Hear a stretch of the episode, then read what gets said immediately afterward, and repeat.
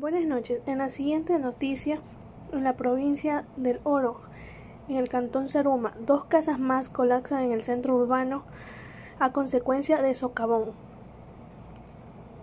El sonido del resquebrajamiento de maderas y paredes anunciaban que una tercera vivienda patrimonial de la familia Guzmán Zambrano del cantón Saruma estaba por colapsar, algo que sucedió entre las 10 y 10 y 20 de la mañana de este sábado.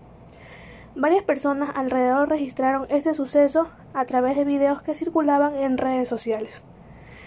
La casa de dos plantas arrastró las paredes de una cuarta vivienda en la intersección de las calles Colón y Ernesto Castro y 9 de octubre.